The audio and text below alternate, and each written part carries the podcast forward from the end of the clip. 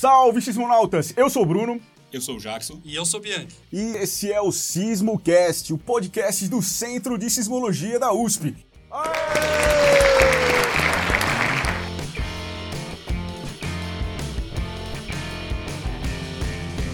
Bom, é isso, gente. Hoje a gente conta aqui com um convidado especialíssimo. Tá começando na sismologia agora, já pediu dicas pra gente. É o professor Marcelo Assunção. Tudo bem, professor? Tudo bem, tudo ótimo. Então vamos lá. Hoje o tema do nosso programa é Por que o Brasil treme? Vocês sabem disso? Você sabia que o Brasil tem terremoto? Que tem terremoto, tem. Eu acho que você ouviu em algum podcast por aí. Eu ouvi, andei ouvindo nos podcasts anteriores. Aproveitando aí agora essa aqui especial para quem tá assistindo na live, se tiver alguma pergunta aí, já manda pra gente, a gente vai tentar responder aí no decorrer de, desse, desse programa. Mas lembrando que a live é um bônus, né? Na verdade, a gente vai editar isso aqui e vai sair nas principais plataformas de podcast. A gente tem também no nosso site. Qual é o nosso site, Jackson? sismo.iag.usp.br. Muito bem. E esse podcast também, o Sismocast, está disponível no Spotify, no Deezer. Algum dia vai sair no iTunes, espero que em breve. Vai, vai. E todas as plataformas que vocês é, estão acostumados. No YouTube também abrimos um canal lá. Isso é um auxiliar, mas quem não gosta de nenhuma dessas plataformas para ouvir podcast também vai ter lá no YouTube, mas não é o principal. E como é tradição aqui no Sismocast, a gente começa com os comentários e principais notícias das semanas. Então eu quero ouvir aqui o que aconteceu nas semanas que passaram.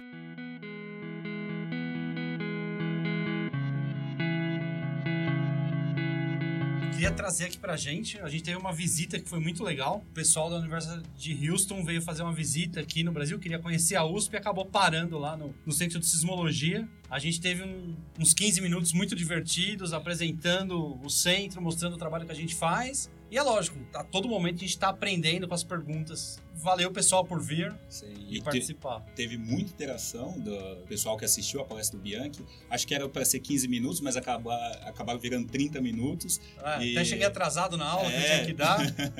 Foi muito legal. Uma outra coisa é que o post dessa palestra, com toda a turma que assistiu a aula, é o nosso post com mais likes no Instagram. Outra coisa é que a gente participou de um evento no IEE USP, onde o Centro de Sismologia tem lá a contribuição do Laboratório de Sismologia do IEE. Eu e a conheço gente... esses caras, os caras trabalham bem. Você vê? e a gente tava dando um apoio lá para atendimento nos alunos. Teve uma visita de, em três dias diferentes, teve a visita de escolas, diversas escolas, onde no final das contas teve as palestras. Eu dei dois dias de palestra, uma interação muito bacana com o pessoal, o professor Marcelo também. E se eu sou uma escola ou uma pessoa que quer conhecer o Centro de Sismologia, como é que eu faço? Eu acho que entre em contato com a gente e vamos marcar, vamos agendar. A gente, tendo disponibilidade, a gente tem a maior vontade de receber, explicar, conversar. Qual a melhor forma de entrar em contato com a gente, Bianchi? Pode usar o nosso e-mail, sismologia.br, pode entrar em contato pelas redes sociais, mandando uma mensagem, a gente vai tentando atender aí da melhor forma possível. Muito legal. E teve campo essa semana aí, nesses últimos meses? A gente instalou uma nova estação no sul de Minas, a estação na Serra da Canastra, a estação Cans, começou a operar dia 11 de maio. Depois de oito dias dela instalada, a gente já detectou o sismo de Delfinópolis, foi a estação mais próxima do, do epicentro, né? Que é, acredito que está a 60 quilômetros do epicentro, foi muito próximo e ajudou bastante a gente já nessa, nessa detecção. né? Ah, falando dos sismos aí, nesse período entre os podcasts, tiveram diversos sismos detectados no, no Brasil. Um deles foi esse de Delfinópolis, que foi registrado muito bem na estação Cans. Parece que a gente pressentiu que Aliás, essa foi lá e estação Cans parece que teve uma, uma ajuda, uma contribuição, né, com o apoio da CPRM, né, para densificar melhor também essa parte da, de dentro de Minas Gerais. Sim, é, isso é, faz parte de um projeto que a gente tem da rede sismográfica brasileira aí de melhorar, quer dizer, adensar a rede onde realmente podem ocorrer tremores. E essa estação foi parte aí desse projeto, junto com o apoio da CPRM nessa etapa, e ela contribuiu muito, assim, para esse sismo em particular. Aliás. Minas Gerais que é um estado que tem um histórico aí de, de tremer no Brasil, assim Tem. como outros pontos, mas que vai ficar para daqui a pouco. Mas eu quero saber agora onde mais tremeu. Aí, se a gente pegar aí a lista desde o dia 20 que teve o sismo de Delfinópolis, depois a gente teve, por exemplo, um sismo em São Miguel das Matas, na Bahia, foi no dia 21, magnitude 2, a gente teve dois sismos em Goiás, em Araguapaz, de magnitude 3 e 3.2, e junto desses a gente teve um sismo que não foi realmente no Brasil, mas que foi sentido aqui no Brasil, que foi o sismo do Peru no dia 26, inclusive com um relato nosso sentiu aí. Sim, sim. A gente no sentiu aí a gente teve um relato no Acre do na cidade de Mâncio Lima do Anderson Spiders, não, Spider não tem. É Anderson Silva, ele disse que os objetos tremeram, tudo que era líquido, perfume, dava para ver mexendo e a casa balançou. E aproveitando esse, esse comentário que o Anderson deixou no nosso, na nossa plataforma, sentiu aí, se vocês sentirem qualquer tremor de terra, por favor, deixe seu depoimento na nossa plataforma. Ela está acessível no nosso aplicativo Sismo USP e também no nosso site sismo.iag.usp.br. Lá tem uma, um logo, sentiu aí, tem um íconezinho, você clica e também pode deixar seu depoimento por lá. Eu concordo.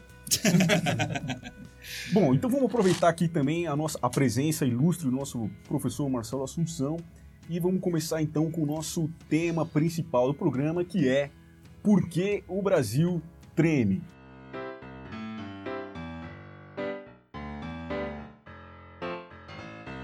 Mas antes disso, professor, eu queria saber se você já sabia que o Brasil possui esses tremores antes de trabalhar com sismologia. Então, fazer um panorama aqui diante, como você chegou nessa área, né? Falar, putz, eu quero estudar sismologia no Brasil porque não sei porquê. Bem, primeiro uma saudação a todos os sismonautas aí. É um prazer estar aqui batendo papo com vocês. Quando eu comecei a fazer sismologia, eu fui convidado para trabalhar na USP. Eu também não sabia que havia tremores de terra no Brasil. E o meu primeiro projeto, na verdade, não era estudar os tremores, mas sim usar as, as vibrações de pedreiros para estudar a estrutura da crosta.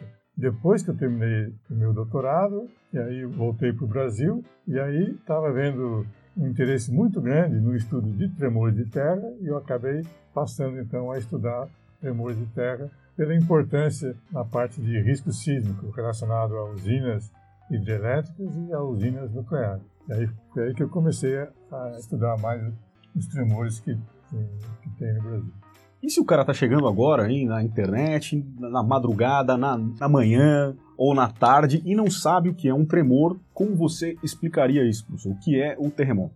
O tremor, as vibrações que a gente sente de um, de um tremor de terra, é, é o resultado de um deslocamento um escorregamento repentino de blocos no, no meio da crosta. E esse deslocamento é causado por pressões geológicas. Os terremotos são muito mais frequentes e maiores nas bordas das placas tectônicas, mas também no interior de uma placa como o caso do Brasil, essas forças é, existem e são as causas desse deslocamento de blocos que causam as vibrações também. E tem alguma diferença de falar terremoto, abalo sísmico, tremor, sismo? Não tem diferença nenhuma do ponto de vista físico. Dizer, a única coisa que muda é o tamanho. Então, em geral, a gente usa terremoto para os maiores e usa tremores para os menores. E a palavra sismo é uma palavra mais técnica que pode ser qualquer um. Bom, você falou então, professor, que os tremores vão acontecer mais perto das bordas, né? Mas que também ocorrem tremores do interior, na parte mais estável do continente, que a gente chama de os tremores intraplaca, como é o caso do Brasil. Eu imagino que essa diferença deve ser também, deve ter alguma diferença nos mecanismos, né? Nas causas desses tremores. Então, por que, agora fazer a pergunta que leva o tema desse programa, é por que o Brasil treme? Então, o Brasil treme porque a crosta no Brasil está sujeita as mesmas pressões que existem nas bordas das placas. Então, o que causa os tremores são essas pressões geológicas, são essas tensões geológicas. E no interior do, do Brasil, essas pressões também são altas e de vez em quando é, provocam esse deslizamento de blocos no interior da crosta. A diferença, na verdade, não é pelo valor dessas pressões geológicas, mas é pela frequência com que esses deslocamentos ocorrem. Então, enquanto no Chile, por exemplo, ocorrem tremores com magnitude 5 toda semana, no Brasil ocorre magnitude 5 uma vez a cada 5 anos. Então, a diferença não é do, do tipo de, de, terremoto e nem na magnitude, mas na frequência, no número de tremores que ocorrem no Brasil, que é muito menor do que em outros países. Mas e a questão, por exemplo, da magnitude?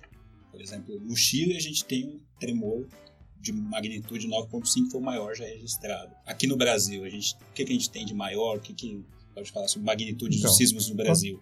Quanto maior a magnitude, menos frequente é o, o terremoto. Então, por exemplo, no Brasil ocorre um tremor de magnitude 5 a cada 5 anos. Magnitude 5 pode causar danos sérios em construções fracas. Já teve até uma morte no Brasil com magnitude 5. Se a gente quiser um, um tremor de magnitude 6, então eles são mais raros. Aí, em vez de uma vez a cada 5 anos, eles ocorrem uma vez a cada 50 anos, em média. Já no Chile, são muito mais frequentes. Então, todo mês, praticamente, tem algum tremor de magnitude 6. Agora, magnitude 7 no Brasil também pode ocorrer. Em vez de ser uma vez a cada 50 anos, pode ser uma vez a cada 500 anos. Então, se eu entendi direito, quer dizer que, por exemplo, no Chile, essas tensões e, compressões e forças que estão sendo é, é, acumuladas ao longo do tempo são descarregadas né, mais rápido do que aqui numa região mais estável.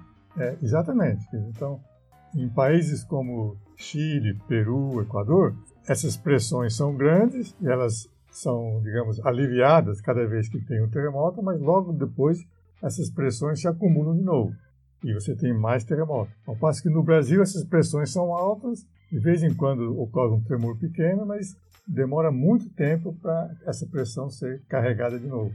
E por que que os tremores, por exemplo, na região Nordeste são mais comuns do que, por exemplo, na região Sul? Então, existem várias questões ainda sobre a sismicidade no interior das placas que não são muito bem compreendidas. Essa falta de melhor conhecimento ocorre no Brasil e ocorre em outros países também. É, nos Estados Unidos, por exemplo, também há, há, regiões onde os tremores são mais frequentes, há regiões onde os tremores são mais raros, e lá também ninguém sabe bem dizer, por quê. No, no Brasil, a gente tem também uma situação parecida.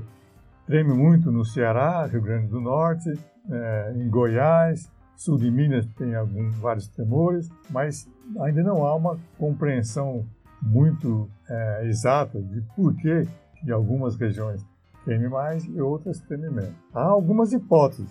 Então, uma hipótese que a gente vem estudando é que nas regiões onde treme mais, como Ceará, Rio Grande do Norte, sul de Minas, a região do Pantanal, são regiões em que a espessura da placa tectônica da América do Sul, essa espessura é menor. Então, uma espessura menor concentra essa pressão na crosta e essa, um valor maior dessa pressão pode provocar tremores com maior frequência. Mas essa é uma hipótese que a gente está estudando. Ela parece que vale para algumas regiões, mas tem outras regiões que não vale tanto. Isso meio que volta, então, do, do para o teu começo lá no doutorado. Quer dizer, no final, aquele, todo aquele estudo de crosta e tudo, linkou então com essa ideia dos tremores, é um estudo único Isso, na causa. É, exatamente. Hoje, aqui no Centro de Sismologia da USP, a gente estuda não só os tremores em si, como estuda também a estrutura da crosta, a estrutura de toda a placa litosférica. E uma coisa está relacionada com a outra. As variações de propriedades da, da, placa ocasionam maior ou menor sismicidade em algumas regiões. Então, no final, isso foi meio que um resultado que foi aprendido ao longo de muitos anos, né? Cada aprendizado desse veio que meio de um projeto. Como é, é que é? Um, é, como é que a foi a evolução desses projetos? Aqui no Centro de Sismologia da USP, a gente teve vários projetos durante muito tempo. Né? Então, na década de, de 80, por exemplo, a gente teve um projeto muito grande financiado pela CENEM, a Comissão Nacional de Energia Nuclear, para fazer um levantamento histórico de toda a sismicidade do Brasil. E tinha como propósito né, avaliar o risco de ter tremores próximos de usinas nucleares. Depois desse projeto, a gente teve outros projetos para estudar a sismicidade induzida por reservatórios hidrelétricos. É, e nos últimos anos, a gente tem tido projetos para estudar principalmente a estrutura da crosta e do manto. E, professor, na sua opinião, qual foi a maior contribuição né, da, da sismologia brasileira para a sismologia mundial? Eu acho que a contribuição principal é mostrar como que é a sismicidade intraplaca no Brasil e como ela se compara com a sismicidade intraplaca em outras regiões. Então, por exemplo, nos Estados Unidos, quando o pessoal quer estudar a sismicidade na região mais estável, na região central e leste dos Estados Unidos, lá também tem poucos tremores. Então, se o pessoal lá quiser fazer um estudo de risco sísmico, não tem um número suficiente de, de tremores lá para eles fazerem um estudo estatístico mais confiável. Então, o que se faz é comparar a sismicidade nos Estados Unidos com outras regiões intraplaca, como na Austrália, no Brasil, na Antártica, na, na Europa e assim por diante. Então, a comparação da sismicidade em várias regiões mundiais é um, um método, digamos, de a gente entender melhor cada região. E a sismicidade no, no Brasil tem sido bem estudada nos últimos anos. Às vezes a gente a, ocorre algum sismo, por exemplo, nos Andes, e as pessoas na Avenida Paulista aqui em São Paulo sentem. Por que, que as pessoas aqui na Avenida Paulista sentem, ou em outros lugares, por exemplo, em Brasília já teve relatos, por que, que as pessoas sentem um sismo tão distante aqui no Brasil? É, esses são que a gente chama de efeitos de terremotos distantes. Então, às vezes dá um terremoto grande no Chile e as ondas sísmicas se propagam por toda a placa sul-americana e há duas características principais aqui em, na cidade de São Paulo. Uma é, é a bacia sedimentar, então a cidade de São Paulo está numa bacia sedimentar, significa que as rochas com que uh, o solo da Avenida Paulista é composto são rochas sedimentares e essas rochas amplificam vibrações sísmicas. Então, quando as ondas vêm pelo interior da Terra, quando elas entram na, numa bacia sedimentar, as vibrações aumentam de intensidade. E outra característica é que a cidade de São Paulo, principalmente na região da Paulista, tem muitos prédios altos. E o que essas ondas distantes provocam é que os prédios entram em ressonância. Então, as ondas sísmicas têm um período de oscilação de alguns segundos, um, três segundos mais ou menos, e essa oscilação faz com que os prédios altos entrem em oscilação. Ou seja, as pessoas que estão nos andares mais altos sentem o prédio balançar e as pessoas que estão nos andares técnicos não, não percebem nada e nem desconfiam que está tendo a passagem das ondas sísmicas. A Lia RL deixou uma pergunta no nosso Facebook. Houve tremores em São Paulo, capital? Com o peso das construções, construções subterrâneas, uh, etc., há risco de futuro desabamento? Tá, vamos jogar pro sismólogo, mas. vamos... Dessa vez mas não vai para você. Dessa vez, dessa vez não vai para você. Dessa vez eu tenho sorte. não, é... a gente não tem nenhuma notícia de tremores de terra na cidade de São Paulo. Quer dizer, o que existem são aqueles terremotos fortes dos Andes que às vezes fazem os prédios entrarem em ressonância. Mas tremores com origem na cidade de São Paulo mesmo, a gente não tem notícia. E o peso das construções também não tem nenhuma influência assim. Então não há perigo de, de desabamento, nem que o peso dos prédios provoquem tremores. Mas você não vai ficar livre dessa. Você não vai ficar livre dessa. Tem uma aqui para você que a Valéria Armigliato mandou. Por que a gente deve enterrar um sensor? Eu acho que ela viu o vídeo que estava aí circulando no nosso Facebook, Instagram, onde o, o, Jackson mostrou como é uma instalação de, de, de uma uhum. estação. Ela mandou essa pergunta aqui pra gente. Por que enterrar o sensor? É, o principal motivo da gente enterrar o sensor é para isolar ele dos fenômenos atmosféricos. Na verdade, eu quero isolar ele da temperatura, principalmente, tentar isolar ele de alguma pressão, variação de pressão que eu tenha, porque são equipamentos muito sensíveis e, e ele estando enterrado eu consigo pelo menos isolar a temperatura. Quer dizer, o solo ele conduz muito mal a temperatura. Então, se eu faço uma cobertura de terra, a temperatura lá dentro, de onde a gente coloca o sensor, fica estável. Pode registrar melhor as ondas de interesse que são dos, dos terremotos. O Breno mandou, acabou de mandar uma mensagem aqui no nosso Instagram perguntando sobre a sismicidade no Acre. Acho que é um pouquinho distinta do que a gente tem aí no resto do país. No Acre, os tremores são bem mais frequentes, mas eles ocorrem em uma profundidade muito grande, perto de 600 a 650 quilômetros de profundidade. Esses tremores no Acre ocorrem dentro da placa de Nazca, a placa de Nazca mergulha embaixo da América do Sul, desde o Peru até chegar embaixo do Acre, onde ela atinge essa profundidade de 600 quilômetros. Então, no Acre, terremotos podem ter magnitude até 7, 7,5. Só que a 650 km de profundidade, os efeitos na superfície não são tão fortes assim. Então, as pessoas sentem, mas até hoje não houve vítimas e nem danos sérios. Só adicionando esses, os últimos grandes tremores no Acre, eles foram sentidos aí em diversas cidades. São mega terremotos, só Sim. que eles são muito profundos. Sim. Mas temos relatos, não sentiu aí, procurando lá no site, você consegue achar. As pessoas se assustam, não é natural, não sabem muito bem o que está acontecendo, Natural. mas não, acaba não Sim. gerando nenhum dano em superfície. Bom, para encerrar então, eu tenho uma pergunta aqui que eu vou deixar para o nosso convidado, que é qual o futuro da sismologia que você espera para o nosso país? Acho que a sismologia no Brasil tem evoluído bastante. Atualmente existem vários grupos no país que estudam a sismicidade, estudam a estrutura da crosta e os equipamentos estão ficando melhores e mais modernos. Eu acho que o, o futuro é tentar melhorar o mapeamento da crosta no Brasil e contribuir para um melhor entendimento de por que, que algumas regiões têm mais tremores e outras têm menos. Então está acabando o programa. Ah! Um recado final. Eu quero também. Vamos lá. Eu primeiro? Claro, sempre. Então vamos. Na verdade, eu só queria chamar a atenção aqui no começo do programa. A gente falou que o podcast está nas principais mídias, mas quem não quiser usar o Spotify, quem não quiser usar o Deezer, dá para ir direto no site do Centro de Sismologia e baixar o áudio de lá. Perfeito. Queria agradecer todo o feedback que a gente tem tido aí no. Na verdade, do programa piloto, que foi o primeiro que saiu aí, que é o que a gente tem o feedback.